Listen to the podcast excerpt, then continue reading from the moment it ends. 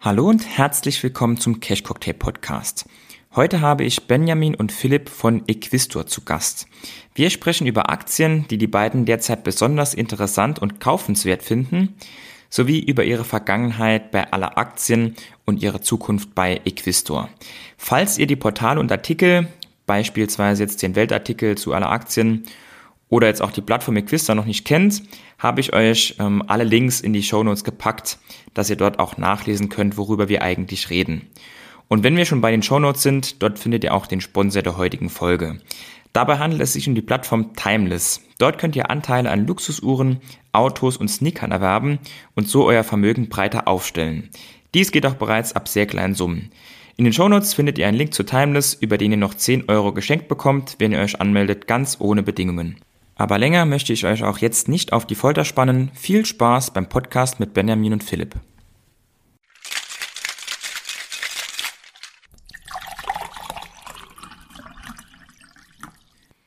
Vielen Dank für eure Zeit, ihr beiden. Ich würde vorschlagen, am Anfang stellt euch gerne einmal kurz vor für alle User, die euch noch nicht kennen. Ja, gerne. Äh, dann fange ich einfach mal an. Mein Name ist Philipp Weihnacht. Ähm, ich bin studierter Wirtschaftsingenieur, ähm, habe Master studiert in Trier. Und ähm, bevor ich jetzt Equisto gegründet habe, zusammen mit dem Benjamin, war ich äh, ja etwas mehr als anderthalb Jahre bei Porsche, hab da, ähm, war da Praktikant, Werkstudent, habe da meine Masterarbeit am Ende geschrieben und bin dann danach zu alle Aktien gegangen. Da habe ich ungefähr neun Monate gearbeitet und bin dann, habe dann mit Benjamin Equistor gegründet, was sozusagen dann als Fortsetzung für unser äh, Finanzingenieure ähm, Blog war, den wir schon in den Studienzeiten mal gegründet haben, um Aktienanalysen damals noch aber for free zu schreiben. Ja, und ich bin Benjamin Franzi. Ich habe mit Philipp zusammen studiert und irgendwann haben sich unsere Wege dann getrennt. Gerade während des Studiums habe ich dann viel mit Infineon gehabt. Äh, die waren zwar in München und das ist schon eine gute Strecke von Trier, aber ich habe dann dort meine Bachelorarbeit gemacht, habe dort als Werkstudent dann weitergearbeitet, Masterarbeit. Und dann, als es dann darum ging, will ich bei Infineon dann weitermachen, Promotion oder oder festangestellt, dann habe ich mich tatsächlich für alle Aktien entschieden. Und dann nach ja ungefähr zwei Jahren alle Aktien habe ich dann mit Philipp eben Equisto gegründet. Und das war so ein bisschen unser Studienbaby, äh, was wir während des Studiums gegründet haben. Und jetzt führen wir das quasi ein bisschen weiter, aber alles deutlich detaillierter und auch mit einem Bezahlmodell. Ihr habt alle Aktien und Equisto schon angesprochen. Darüber reden wir natürlich über beides später auch noch. Zunächst wollte ich aber mit dem aktuellen Markt anfangen, denn aktuell testen wir an vielen Indizes die Tiefs. Das sind quasi auch ähm, die Dinge, die die User interessieren. Wie geht's jetzt weiter? Was macht ihr aktuell so? Und da ihr beide ja auch ähm, Stockpicker seid, also Investoren, die auf Einzelaktien setzen, bieten Bärenmärkte ja für uns Stockpicker immer sehr, sehr gute Chancen. Zumindest war es historisch ja so. Vor allem Unternehmen, die von der Krise jetzt nur wenig oder gar nicht betroffen sind, sind jetzt mit dem allgemeinen Markt gesunken. Deshalb jetzt an euch beide zuerst mal die Frage, welche Aktien findet ihr denn aktuell besonders interessant oder kaufenswert? Ja, äh, da hast du natürlich recht. Wenn die Kurse fallen, dann werden sehr Vermögen geschaffen. Das hört man jetzt ja in letzter Zeit immer sehr häufig. Ähm, Aktien, die ich momentan interessant finde, sind tatsächlich Aktien aus dem Bereich zyklischer Konsum, weil die äh, besonders stark betroffen sind von den Kursverfallen. Ähm, es sind auch Aktien, die ich aktuell für Equistor analysiere oder schon analysiert habe. Und zwar ist das einmal das Unternehmen Fox Factory. Äh, ich weiß nicht, ob dir das was sagt, Lukas. Kennst du das Unternehmen Fox Factory? Vom Namen tatsächlich gehört, aber ähm, noch nie näher ähm, analysiert oder auch das Unternehmen jetzt irgendwie näher irgendwo gesehen. Okay, also es ist auch gar nicht so ein bekanntes äh, Unternehmen. Es ist ein amerikanisches Unternehmen äh, mit einer Marktkapitalisierung von ja drei bis vier Milliarden US-Dollar. Also jetzt auch nichts besonders Großes. Das was macht Fox Factory? Das ist ja eigentlich das Spannende. Die stellen äh, ja Hochleistungsstoßdämpfer für alle möglichen Anwendungen im Extre Extremsport her. Also von Mountainbike-Gabeln über Motocross-Gabeln. Ähm, äh, Feder- und Dämpferelemente für so Offroad-Trucks, für Quads, für Schneemobile. Also in allen Bereichen, wo extreme Kräfte auf das Material einwirken. Ähm, da stellen die Stoßdämpfer für die Fahrzeuge her, also so ein sehr spezialisiertes Geschäft. Es ist auch das Kernprodukt. Die haben noch so ein paar andere Produkte, die die da vor allem im Fahrradbereich machen, also so Lenker, Sattelstützen, ähm, Pedale. Aber das Kerngeschäft von Fox liegt tatsächlich bei diesen Feder- und Dämpferelementen. Die Aktie ist jetzt ähm, ja seit Anfang des Jahres um 50 Prozent gefallen, ist aber, wenn man sich mal historisch anschaut, ein sehr spannendes Unternehmen, ist in den letzten zehn Jahren mit über 20 Prozent pro Jahr im Umsatz gewachsen, äh, hat eine EBIT-Marge von über 15 Prozent. Das heißt, ähm, ist ein durchaus sehr profitables Unternehmen dafür, dass es eigentlich ja auch im, im Zulieferer-Business ist und ähm, auch ein physisches Produkt herstellt. Und ähm, ja, ich finde das Unternehmen halt gerade deswegen so spannend, weil es dieses Fox Factory hat, diese Marke Fox, die kennen vielleicht die ein oder anderen, die Mountainbike fahren. Ähm, die ist vorne auf den Federgabeln immer drauf, sehr prominent, ist eigentlich eine der bekanntesten Marken aus diesem Bereich. Und ich bin äh, da ein Freund von, von so Unternehmen, die so starke Marken im Portfolio haben. Und da ist Fox Factory definitiv eines, weil es ähm, in diesem Bereich, in der Branche, eigentlich keine andere Marke gibt, die so bekannt ist und die so einen, mit so viel Premium verbunden wird wie Fox. Wie sieht es da aktuell im laufenden Geschäftsjahr aus? Haben die auch ähm, die Prognosen bisher belassen oder gibt es da auch schon irgendeine Warnung oder auch schon Ausblick aufs nächste Jahr, wie es da weitergeht in der aktuellen Krise? Also tatsächlich wurde die Prognose für das laufende Geschäftsjahr ähm, bei, den, bei der Präsentation der Halbjahreszahlen nochmal leicht nach oben korrigiert. Jetzt nicht besonders viel, aber ich glaube um ein Prozent oder sowas. Also das Wichtige in der aktuellen Zeit vor allem, sie wurde nicht gesenkt. Und auch für die nächsten Jahre geht man noch mit äh, von ähm, ja, zweistelligem Wachstum aus. Jetzt nicht mit dem starken Wachstum, was man in der Vergangenheit hatte. Fox profitiert aber einfach davon, dass die in diesem Fahrradmarkt drin sind, der, wo sie die Hälfte ihrer Umsätze her haben. Also diese Federgabeln von Fox, die werden im, im Fahrrad, äh, die werden, ähm, die machen die Hälfte des Umsatzes aus. Die andere Hälfte kommt aus dem sogenannten Bereich äh, Powered Vehicle Group. Also das sind dann sowas wie ähm, ja, Wüstenbuggies oder äh, Schneemobile, also etwas kapitalintensivere Anschaffung als ein Fahrrad. Ähm, da ist das Wachstum in Zukunft wahrscheinlich auch bisschen ähm, kritischer oder beziehungsweise da muss man halt in Zukunft gucken, ob das Wachstum jetzt noch so weitergeht wie bisher. Aber fürs aktuelle Geschäftsjahr sieht man es noch gut aus und auch für die nächsten Jahre geht man jetzt noch nicht davon aus, dass der Umsatz stagniert, äh, sondern dass sie einfach mit der Expansionsstrategie, die sie haben, und ähm, mit den ja mit dem Wachstum, das sie auch durch Zukäufe haben, auch in, äh, weiterhin noch ähm, ja wachsen können, auch in den nächsten zwei bis drei Jahren. 50 Prozent Rückgang und gleichzeitig ähm, keine gesenkte Prognose und weiterhin ähm, gute Wachstumsraten klingt, ohne dass ich jetzt näher mich damit auseinandergesetzt habe, schon mal so gut, dass man sich das mal anschauen könnte, muss ich auf jeden Fall zugeben. Hast vielleicht sonst noch ein Beispiel aus dem Bereich zyklischer Konsum, was jetzt ähnlich oder auch bei dir auf der Liste weit oben steht? Also ähm, ja, ich habe noch ähm, eine Aktie, die eigentlich in einem ähnlichen, in einer ähnlichen Branche äh, zu Hause ist, und zwar Thule. Also Thule ist vielleicht sogar ein bisschen bekannteres Unternehmen. Die machen vor allem diese Dachboxen, da kennt man sie vielleicht her, oder Fahrradheckträger. Ähm, auch da ist der, die, die Aktie seit Anfang des Jahres stark gefallen, und zwar um 60 Prozent. Ähm, Tula hat eigentlich ja ähnliche Eigenschaften wie Fox, was so die Kennzahlen angeht. Sie haben eine sehr gute Marge von über 20 Prozent. Und ähm, ja, das Wachstum in den vergangenen Jahren war jetzt nicht so extrem hoch wie bei, wie bei Fox. Das lag aber trotzdem auch noch im zweistelligen Bereich. Für die nächsten Jahre geht man hier auch mit einem ähm, leichten Umsatzrückgang, von einem leichten Umsatzrückgang aus. Ich finde aber, ähm, gerade in der aktuellen Zeit ist immer so die Frage, wieso diese Prognosen letztendlich auch sich vielleicht kurzfristig auch mal wieder verändern. Und ähm, man darf ja auch nicht vergessen, man kauft ja so eine Aktie nicht unbedingt für die nächsten drei Jahre, sondern eher für die nächsten zehn oder zwanzig Jahre. Und selbst wenn so ein Unternehmen, was aber im Fall von Tool halt auch ähm, einen guten Kapitalpuffer hat und jetzt auch, wenn tatsächlich mal es wirtschaftlich schlechter läuft, nicht unbedingt, unbedingt direkt ähm, ja, mit großen Problemen zu kämpfen hat, ist es ja eigentlich vielleicht jetzt gerade eine gute Möglichkeit, hier einzusteigen, wenn viele die Aktie nicht mehr haben wollen, weil die kurzfristigen Aussichten erstmal nicht so gut sind. Auf jeden Fall. Und auch cool, dass du zwei Unternehmen genannt hast, die nicht direkt aus dem Mainstream kommen und die man eben jeden Tag hört, bin ich auch großer Fan davon und auch mein Depot besteht jetzt nicht nur aus den Mainstream-Dingern und gerade die unbekannteren Aktien laufen auch bei mir aktuell deutlich besser. Um, ja, als die bekannten Mainstreams, die sich fast nur mit dem Markt bewegen. Dann direkt weiter ähm, an Benjamin. Benjamin, wie sieht's bei dir aus? Welche Aktien findest du derzeit besonders interessant oder kaufenswert?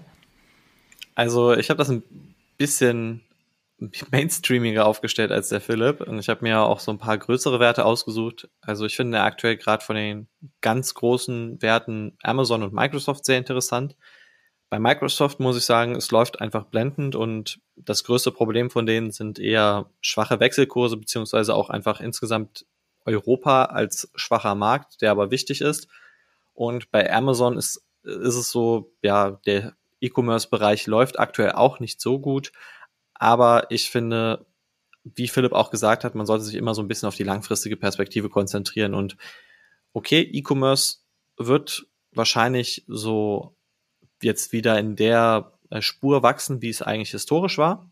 Vielleicht haben wir ja irgendwie ein Jahr vorwegnehmen können mit Corona, vielleicht ein Jahr sozusagen geschenkt bekommen, was die Leute so an, an Zukunft schon in ihr Leben integriert haben.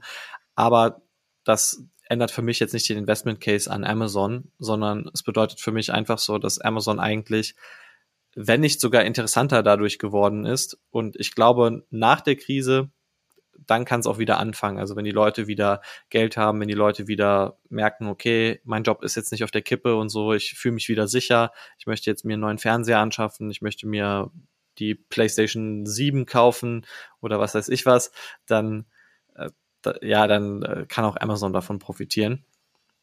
Das auf der E-Commerce-Seite und sowieso das ganze IT-Business bei Amazon ist eigentlich relativ wenig betroffen. Also das läuft sowieso gut in der Spur. Das finde ich ist auch ganz überzeugend. Ähm, ansonsten, wenn man es ein bisschen riskanter mag, finde ich BlackRock ganz interessant. Also BlackRock ist einfach ein Unternehmen, der ein Vermögensverwalter, der vor allem für iShares bekannt ist, also für die ETFs, aber gleichzeitig auch sehr viele aktive Fonds hat. Die sind relativ aktienlastig aufgestellt. Das ist das größte Problem von denen. Aktienmärkte fallen, Anleihenmärkte allerdings auch. Also es läuft aktuell nicht ganz so gut für BlackRock, was so die Märkte angeht und dadurch fällt ja auch das ganze Vermögen, das sie managen. Und dadurch können sie auch weniger Provisionen nehmen. Aber langfristig bin ich davon überzeugt, dass Aktienmärkte steigen, dass auch die Anleihenmärkte noch wachsen werden. Ähm, und da ist BlackRock dann eigentlich ganz gut aufgestellt. Und wer es ein bisschen riskanter mag, auch vielleicht, also so, so ein bisschen, ja, ein bisschen mehr riskanter mag, Vonovia finde ich auch ganz interessant und man muss da halt auch, darf da keine Skrupel haben, wenn man zum Beispiel jetzt irgendwie sagt, okay, ähm, ich habe ein Problem damit, wie ein Unternehmen geführt wird, dann ist vielleicht Vonovia jetzt nicht so das Unternehmen für jemanden. Aber wenn man sagt, okay, ähm, ich möchte ein, ein Unternehmen, wo der Kurs stark gefallen ist, wo ich eine echt gute Dividendenrendite zum Beispiel bekommen und das ist jetzt bei Vonovia mittlerweile schon etwas länger gegeben, dann könnte das ganz interessant werden, weil das Unternehmen ist einfach sehr stark gefallen. Die Immobilien sind aber immer noch da. Die Mieten sind auch immer noch da. Also es ist eigentlich in großen Teilen schon festgeschrieben. Ich würde sagen, das einzige Problem von Vonovia ist die Refinanzierung, also die ganzen Anleihen, die jetzt in den nächsten Jahren auslaufen, die man dann austauschen muss durch Anleihen mit höheren Zinsen wahrscheinlich. Aber Vonovia reagiert auch gleichzeitig und versucht Immobilienportfolio zu verkaufen, beziehungsweise zum Beispiel Joint Ventures aufzubauen. Und es könnte gut sein, dass Vonovia auf diesem Weg tatsächlich dann auch das ganze äh, Thema der Refinanzierung komplett klärt und dann ist man in einer sehr guten, also sehr guten Position als Investor, weil man dann diese sechs sieben Prozent Dividendenrendite mitnehmen kann. Aber es ist halt auch das Risiko da natürlich, dass das nicht gelingt, dass äh, der Immobilienmarkt immer weiter und schwächer wird und dass Vonovia dann zum Beispiel keine Käufer für seine Immobilien findet. An Vonovia sieht man, denke ich, auch gut, wie das immer ist an der Börse, wenn die Zukunft gehandelt wird. Denn da wird jetzt, denke ich, jeder zustimmen, dass Vonovia aktuell noch nicht in dem an Qualität und an Zahlen verloren hat, wie der Kurs nachgegeben hat. Und da hast du, denke ich, schon ein paar gute Punkte genannt, die mir bei Vonovia auch schon aufgefallen sind, ohne dass ich jetzt die Aktie selbst im Portfolio habe. Aber ich würde gerne noch was zu Amazon sagen, beziehungsweise von dir hören, denn du hast bei Amazon besonders den E-Commerce-Bereich hervorgehoben. Dabei wird ja bei Amazon oft gesagt, dass der E-Commerce-Bereich, ja, der ist eben dabei, aber in der Zukunft gibt es eigentlich eher andere Wachstumstreiber. Wie siehst du das denn im Verhältnis? Ist schon der E-Commerce-Bereich für dich so ein Hauptfaktor? Oder ähm, ja, setzt du auch ähm, auf das Gesamtkonstrukt, vielleicht kannst du uns da noch ein bisschen was sagen, von welchen Bereichen du dir jetzt besonders was erhoffst bei Amazon? Also der größte und wichtigste Bereich ist auf jeden Fall der IT-Infrastrukturbereich. Das ganze AWS-Geschäft ist eigentlich der Wachstumsbereich, also er wächst am schnellsten. Er hat auch, was den Unternehmenswert angeht, den höchsten Wert im gesamten Amazon-Konzern. Also ich würde sagen, es ist deutlich mehr als alle anderen Sachen zusammen wert. Ähm, wir haben das auch vor kurzem bei Quisto analysiert und haben eine sogenannte Sum of the Parts Analyse gemacht. Also wir haben uns die einzelnen Bereiche angesehen, jede einzelne Sparte und haben die individuell bewertet, weil das Problem bei Amazon ist, es gibt manche Sparten, die sind richtige Top-Performer, also zum Beispiel AWS, und es gibt andere Sparten, die man auch problematisch sehen kann. Zum Beispiel das E-Commerce-Geschäft mit den eigenen Produkten. Also Amazon ist ja im E-Commerce in den letzten Jahren bisher nicht so profitabel gewesen. Und das kann man schon kritisch sehen und das liegt auch zu einem großen Teil daran, dass Amazon eher geringmargige Produkte verkauft, viel Wettbewerb in einigen Bereichen hat, also auch noch mit dem stationären Handel zum Beispiel und auch im Ausland viel expandiert ist, aber dort nicht die not notwendige Marktmacht hat. Und das sind teilweise Probleme, die dann jetzt für die Amazon die Quittung bekommt im E-Commerce. Aber im E-Commerce trotzdem ein wichtiger Bereich, weil sie haben eine Plattform aufgebaut. Und das ist eigentlich das Interessante. Ähm, ich glaube, das, was wir in den letzten 20 Jahren als Amazon kannten, oder sagen wir mal 2000 bis 2015, was wir als Amazon gekannt haben, das ist nicht das Amazon der Zukunft, sondern in Zukunft ist Amazon eigentlich mehr wie eBay und weniger wie wie Mediamarkt oder Saturn, dass du bei denen einfach in den Laden gehst und was einkaufst, was denen gehört, sondern es ist mehr wie eBay, du kaufst oder Flohmarkt oder sonst was, du gehst auf den Markt, du kaufst das von irgendjemand anders und Amazon verdient an allem immer ein Stückchen mit. Und was Amazon aber so schlau gemacht hat, sie haben einfach die komplette Wertschöpfungskette integriert. Also das einzige, was sie nicht machen müssen, ist die Ware zu kaufen und also sie haben halt nie das Eigentum an der Ware, aber sie verdienen die ganze Zeit mit. Also sie verdienen an jedem Verkauf mit, sie verdienen daran mit, wenn es gelagert wird, sie verdienen damit, äh, wenn es irgendwie an jemanden verschifft wird, also versendet wird. Und auf die Weise haben sie das komplett integriert. Mittlerweile bauen sie ja sogar ähm, Containerschiffe so in ihre ganze Lieferkette rein, also dass man als Amazon-Händler sogar schon aus China abgeholt wird quasi mit dem Containerschiff und dann das dann in Deutschland zum Beispiel eingelagert wird und Amazon kümmert sich halt Ende zu Ende dann komplett um alles äh, in dieser Wertschöpfungskette.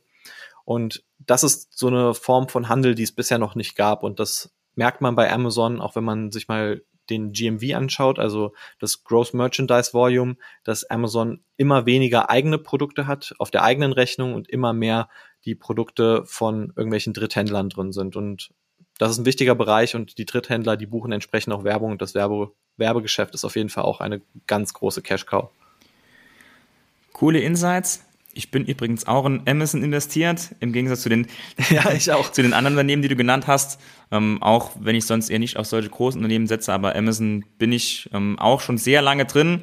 Hatte, muss ich zugeben, vor der aktuellen Krise bisschen Angst, dass irgendwann der Punkt kommt, wo die auf ihr relativ hohes Kursgewinnverhältnis reduziert werden, weil es das in vergangenen Crashs auch schon mal gab, wo dann solche Aktien ein bisschen überproportionaler verloren haben. Aber bisher finde ich halt, hält sich Amazon im Vergleich zu den anderen Fangaktien eigentlich noch ziemlich gut. Um, ähm, aber ja, wer, wer, weiß, wer weiß, wie es weitergeht. Aber ich habe jetzt auf jeden Fall aktuell nicht nachgekauft oder so, aber langfristig sehe ich es genau wie du, ähm, wenn wir die Perspektive nehmen, die ihr eben genannt habt, im Sinne von fünf, zehn Jahre und mehr, dann ähm, ist Amazon auf jeden Fall einer der Player, wo man sagen kann, also wenn man bei einem Unternehmen sagt, die stehen in fünf bis zehn Jahren noch sehr gut da und die Wahrscheinlichkeit ist sehr, sehr hoch, dann kann man da Amazon auf jeden Fall nennen. Aber lass uns von den Aktien jetzt mal zu euren Projekten kommen. Zuerst zu eurem vergangenen Projekt, nämlich alle Aktien. Da gab es nämlich eine User-Fragen auch dazu. Und ähm, ja, eine vielleicht ähm, zuerst, die auch den Livestream von euch auf Insta dazu nicht gesehen haben, nämlich warum habt ihr alle Aktien denn überhaupt verlassen? Ja, ähm, warum haben wir alle Aktien verlassen? Die Antwort fällt eigentlich relativ kurz und knapp aus. Wir konnten uns beide mit dem Unternehmen einfach nicht mehr so identifizieren, dass wir da als Mitarbeiter tätig sein wollten. Und dann ist ja der ganz logische Schluss, dass man dann gehen sollte, weil man dann ja selbst keinen Mehrwert mehr bringt und ähm, ja, man sich einfach umorientieren sollte an so einem Punkt. Dann vielleicht eine Frage anknüpfen, die, die ich jetzt hier sehe, die auch ganz gut dazu passt. Ähm, es kam ja damals dieser Weltartikel raus, der ähm, ja, viral ging, gerade in unserer Szene. Ähm, wo wirklich ähm, auch viele Dinge aufgedeckt wurden, die teilweise Leute so ein bisschen erschüttert haben ähm, und da so ein regelrechter Shitstorm dann hinten raus rauskam, wo ihr bestimmt auch privat extrem oft darauf angesprochen wurdet. Der User fragt jetzt, wie seid ihr damit umgegangen? Und mein Zusatz zu der Frage wäre quasi, ob das auch so ein Auslöser dann quasi in dem Moment war oder ob das für euch ähm, teilweise auch neue Dinge waren, war auch eine andere Frage oder ob ihr da Bescheid wusstet. Die Sache war, ich habe intern sowieso bei vielen Sachen schon gesagt, so müssen wir das so machen, können wir das nicht vielleicht ein bisschen anders machen oder so. Und ich muss sagen, gleichzeitig habe ich mich aber auch persönlich nie so mit dem Instagram-Zeugs auseinandergesetzt, was ja sehr viel in den Weltartikeln aufgefasst wurde. Also diese Marketing-Geschichten waren gar nicht so mein Metier. Ich habe wenig Marketing gemacht und habe mich manchmal bei Finfo eher darum gekümmert, dann zum Beispiel Influencer zu kontaktieren, sowas in die Richtung zu gewinnen. Ähm, und dann muss ich aber auch sagen, es waren viele Sachen, die auf Twitter schon vorher so relativ getrennt sind. Also es war mir schon bekannt. Es waren Sachen, wo ich auch gesagt habe, so, hey, ähm, wir sollten aufpassen, dass das nicht nochmal passiert. Dann ähm, kann es sich vielleicht auch nochmal klären. Aber ich habe mir tatsächlich auch in der Zeit dann schon einen neuen Job gesucht. Also es war für mich eigentlich eine klare Sache, dass ich da auch nicht mehr bleiben möchte. Und es war eben so ein bisschen, ja, ich will, will jetzt nicht sagen irgendwie so ein Machtkampf oder so, aber es ist im Endeffekt so, wenn du wie einen Chef hast, den du in bestimmten Situationen einfach nicht unterstützen möchtest mehr, dann ist da einfach so eine Diskrepanz und dann war das für mich klar, okay, ähm, ich bringe hier einfach nicht mehr das rein, was, äh, was die Firma eigentlich braucht, was die Firma voranbringt. Und ich kann es nicht mehr mit, Herzblut vertreten und dann äh, will ich lieber was anderes machen. Da kam es ganz glücklich, dass eben ähm, über eine Freundin dann so eine Stelle in der Schweiz dann offen wurde. Und dann habe ich mich eigentlich auch darauf beworben und das komplett eigentlich fast so durchgezogen. Und irgendwann kam dann mit Philipp so ein bisschen die Idee, als ich dann gekündigt hatte, hey, warum machen wir eigentlich nicht was eigenes? Weil es kamen so viele Zuschriften plötzlich, dass es so schade ist, dass wir gehen und ähm, dass wir dann irgendwie fehlen. Dann haben wir gedacht, so, das wäre auch irgendwie ein schlechter Abschied. Okay, also um den zweiten Teil der Frage zu beantworten, der Weltartikel war ähm, jetzt nicht unbedingt der Grund, sondern die Dinge daraus waren quasi bekannt und das war höchstens so noch ein, noch ein kleiner Tropfen, kann man sagen. Habe ich das richtig verstanden? Ähm, ein, eine Sache hat mich tatsächlich sehr ja, erschüttert, schockiert. Ich, ich weiß es jetzt nicht, aber das war tatsächlich das mit der Schweizer Sprachschule. Das wusste ich nicht. Das war so echt, wo ich dachte so, okay, das ist auch sehr krasse Recherchearbeit, muss ich sagen, wirklich. Ähm, in dem Artikel dass man sowas rausgefunden hat, dass es auch die Webseite noch gab und so. Also ich wusste davon, dass das irgendwann mal existiert hat. Äh, aber dass, dass es halt quasi so in der Schweiz dann so verschrien war und dann gleichzeitig aber auch noch mal so shady mit zweiter Webseite und so, dass man es dann quasi unter dem Original-Link nicht mehr findet. Ähm, da habe ich mir auch gedacht, das ist auch keine gute Entscheidung gewesen, das so zu machen. Ich stimme dir auf jeden Fall zu, da muss man der Judith Respekt zollen, habe ich beim Lesen auch gedacht. Für mich war das mit der Schweizer Sprachschule auch komplett neu. Und da habe ich aber auch ähm, mir an dem Punkt, als ich das gelesen hatte, auch gedacht, da hat die äh, Autorin wirklich auch sehr viel Mühe investiert und es auch verdient quasi, dass der Artikel viral ging. Um jetzt so ein bisschen die Brücke zu schlagen zu Ekistor, kam hier auch die Frage, ähm, es gab ja einige User, die quasi ähm, zufriedene Kunden waren bei aller Aktien, vielleicht auch wegen euch und ähm, die haben dann aber gekündigt, weil die Dinge aus dem Weltartikel einfach No-Gos waren, ähm, absolute rote Tücher, was ich jetzt persönlich auch verstehen kann natürlich. Aber die Frage ist jetzt quasi, finden die Leute jetzt bei Ekisto auch das, was sie vorher auch vor allem bei euch beiden, bei aller Aktien hatten? Vielleicht könnt ihr da kurz dann auch mal so die Unterschiede im rausstellen oder auch Gemeinsamkeiten, wie es jetzt mit den unzufriedenen Leuten quasi aussieht, ob die bei euch da auch an der richtigen Adresse sind. Ähm, also wir möchten gar nicht so sehr den Blick da nach hinten richten und uns damit irgendjemandem irgendwie vergleichen. Wir haben unsere eigene Idee von einem guten Produkt und wir sind der Überzeugung, dass wir auch ein sehr gutes Produkt haben äh, oder haben werden, was ähm, ja die gesamte Branche auch nochmal voranbringt mit ähm, eigenen Ideen, mit eigenen Neuerungen, die es so auch noch nicht gibt, beispielsweise bei der Bewertung von den Aktien und auch bei der Tiefe der Recherche. Und ich glaube tatsächlich, dass, ähm, ohne jetzt hier zu sehr die, die, die Trommel für die Eigenwerbung zu, zu drehen, dass ähm, jeder, der sich gerne privat mit Aktien auseinandersetzt und das auch schon ähm, über uns bei unserem alten Arbeitgeber gemacht hat, der wird mit Sicherheit, ähm, ja, wenn er sich mal bei uns anmeldet und bei uns vorbeischaut, wird er mit Sicherheit nicht bereuen. Da erwarten ihn auf jeden Fall ähm, hochqualitative Analysen und ich denke, ähm, das will ja jeder haben, wenn er in Aktien investiert. In Vielleicht kannst du bei der Gelegenheit gerade sagen, ähm, auf welchen Plattformen findet man euch aktuell? Welche Inhalte gibt es da jetzt schon zum aktuellen Zeitpunkt? Und wer arbeitet da aktuell mit? Wer gehört zum Team? Ja, also Lukas, gute Frage. Ähm, wo man uns vor allem findet, ist erstmal auf Instagram. Dort haben wir einen kleinen, aber feinen Account, den wir gerade aufbauen. equisto.de heißt der. Und wir sind eigentlich auch auf den meisten anderen Social Networks, also auf Facebook, auf Twitter, auf LinkedIn. LinkedIn haben betreiben wir tatsächlich auch so ein bisschen und wir versuchen vor allem jetzt erstmal ein bisschen aufzubauen. Also deswegen gibt es viele von unseren Sachen einfach direkt kostenlos. Wir haben auch kostenlose Analysen schon als PDF das ähm, war nicht günstig, das musste man erstmal in Auftrag geben, dass da jemand eine schöne PDF designt und ähm, die verschenken wir aktuell einfach über unseren Newsletter. Und das ist so unser ja, quasi unser Newsletter ist so erstmal unser Webseitenersatz. Und wir arbeiten gerade an einer Webseite, bis die fertig ist, machen wir dann viel über den Newsletter und diese Instagram-Kombination. Und wir posten aber so grundsätzlich eigentlich auf irgendwie jeder Plattform ein bisschen was, wenn man wahrscheinlich Instagram und Newsletter hat, dann sieht man alles. Genau, vielleicht noch als Ergänzung. Wir haben in der Vergangenheit auch schon einige unserer Analysen und für unsere Newsletter-Abonnenten umsonst zur Verfügung gestellt. Also die komplette PDF über ja, teilweise 40 Seiten Analyse kann man dann, wenn man sich bei uns registriert, auch schon mal kostenlos bekommen. Also für das, für was man normalerweise viel Geld zahlen muss oder ja, auf jeden Fall mal Geld zahlen muss. Das heißt, äh, so ein Newsletter-Abonnement lohnt sich. Deswegen, ähm, ja, würden wir uns natürlich freuen, ähm, wenn du dich jetzt als Hörer da bei uns einträgst. Ich packe euch alle Links, die die beiden jetzt genannt haben, natürlich auch in die Shownotes mit rein, dass ihr gar nicht lange suchen müsst und direkt zu Instagram und zu den Newsletter kommt. Zur Zukunft von Nequisto habt ihr jetzt schon was gesagt, was man da erwarten kann und damit meine nächste Frage quasi vorweggenommen. Ähm, oder gibt es noch irgendwas, was man da noch ergänzen müsste, was ihr da an Projekten geplant habt für die Zukunft?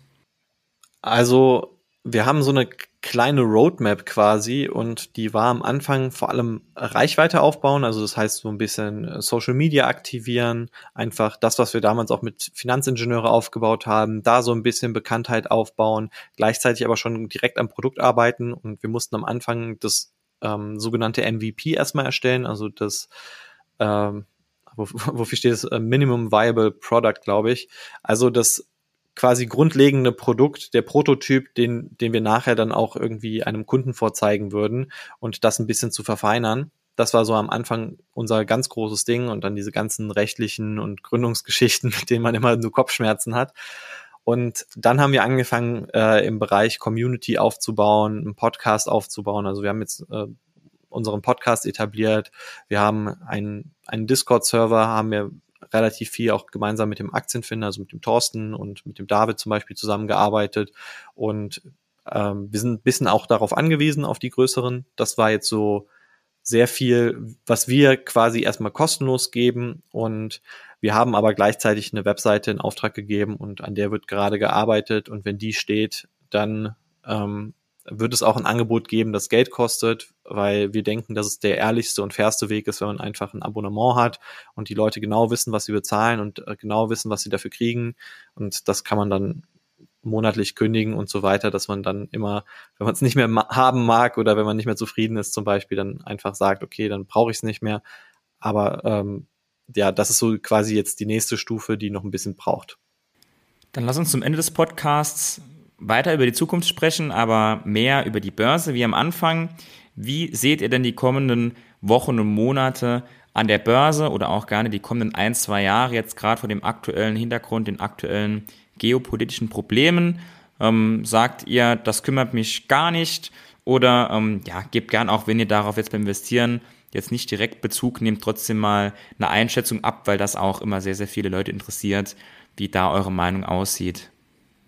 Ähm, ja, wie die Zukunft aussieht, das ist immer die ganz spannende Frage. Da ist es auch, äh, finde ich, jetzt nicht immer, also das ist, finde ich, unseriös jetzt zu sagen, äh, Leute, verkauft eure Aktien, der, ganz, der große Crash kommt oder wenn man sagt, äh, Leute, kauft jetzt doch mal alle Aktien, ähm, weil äh, wir haben das Tief erreicht. Das kann ja keiner wissen, das wissen auch wir nicht.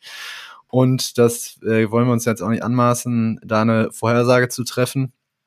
Ähm, ich persönlich glaube, dass an sich die ganze Zeit von ähm, ja, höheren Zinsen, ähm, ja, rezessiven Tendenzen in der Wirtschaft oder sogar einer, einer, einer richtigen Rezession und auch erstmal sinkenden Aktienkursen ähm, noch ja nicht so bald vorbei sein wird. Ich glaube tatsächlich, dass ähm, das auch noch bisschen länger sein kann, ähm, als da vielleicht viele denken. Ich glaube aber, es ist jetzt kein Grund deswegen zu sagen, hey, äh, man muss jetzt irgendwie seine Aktien verkaufen.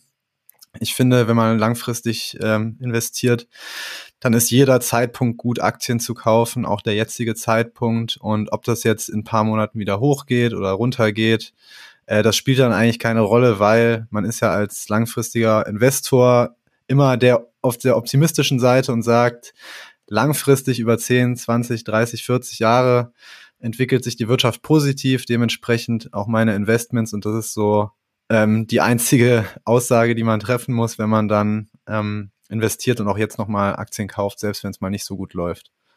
Heißt das, Investitionsquote ist bei euch, oder ihr könnt auch gerne einzeln dann natürlich antworten, ähm, immer bei 100 Prozent? Und wenn nein, wie sieht es aktuell aus? Also meine Investitionsquote liegt, meine ich, bei fast 100 Prozent. Ähm, ich habe zwar wegen der Gründung jetzt ähm, natürlich das eine oder andere liquidieren müssen, aber ähm, ich habe jetzt, es ist bei mir jetzt nicht so, dass ich irgendwie 50 Prozent meines ähm, meiner, meiner, meines Geldes, was ich sonst investiere, in Cash rumliegen habe. Ich bin immer noch genauso 100 Prozent oder ja, fast 100 Prozent investiert wie vorher, plus halt Notgroschen, den man so hat. Aber ich habe da jetzt nichts rausgezogen, was irgendwie zur Seite liegt und wartet, bis man dann wieder investieren kann. Also, ja, ähnlich sieht es bei mir aus. Ich bin großer Fan davon, eher zu sagen, auch bezogen auf die Zukunft, Aktien sind langfristig die Vermögensklasse, die eben die Rendite bringt und nicht eben das Cash. Und das bedeutet auch, dass man kurzfristig sein Vermögen riskieren muss, damit man langfristig auch Vermögen schaffen kann. Und das ist einfach so die Prämisse, die man bei Aktien hat. Ähm, deswegen sehe ich eigentlich so irgendwie so Market Timing, dass man mal 50 Prozent seines Depots verkauft oder dass man 50 Prozent in Cash hält, finde ich nicht so praktisch, ist nicht meine Philosophie. Ich kann das aber auch verstehen, wenn man sagt einfach, okay, ich fühle mich jetzt in Zeiten wie diesen, wo jetzt viel Unsicherheit im Markt ist, auch nicht so wohl. Ähm, aber das ist einfach nicht meine Philosophie.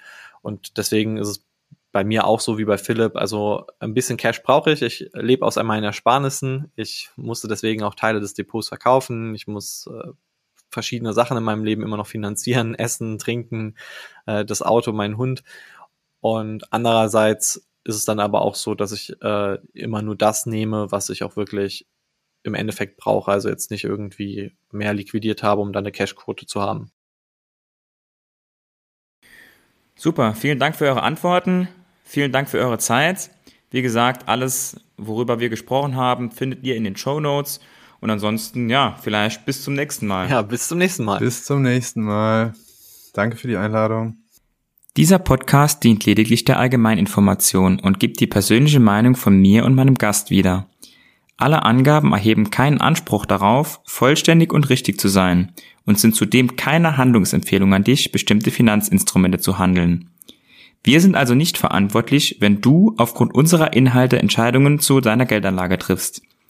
Wir machen in diesem Podcast keine Anlageberatung, denn wir wissen ja auch im Einzelfall gar nicht, ob eine bestimmte Aktie zum Beispiel für deine persönliche Risikobereitschaft geeignet ist.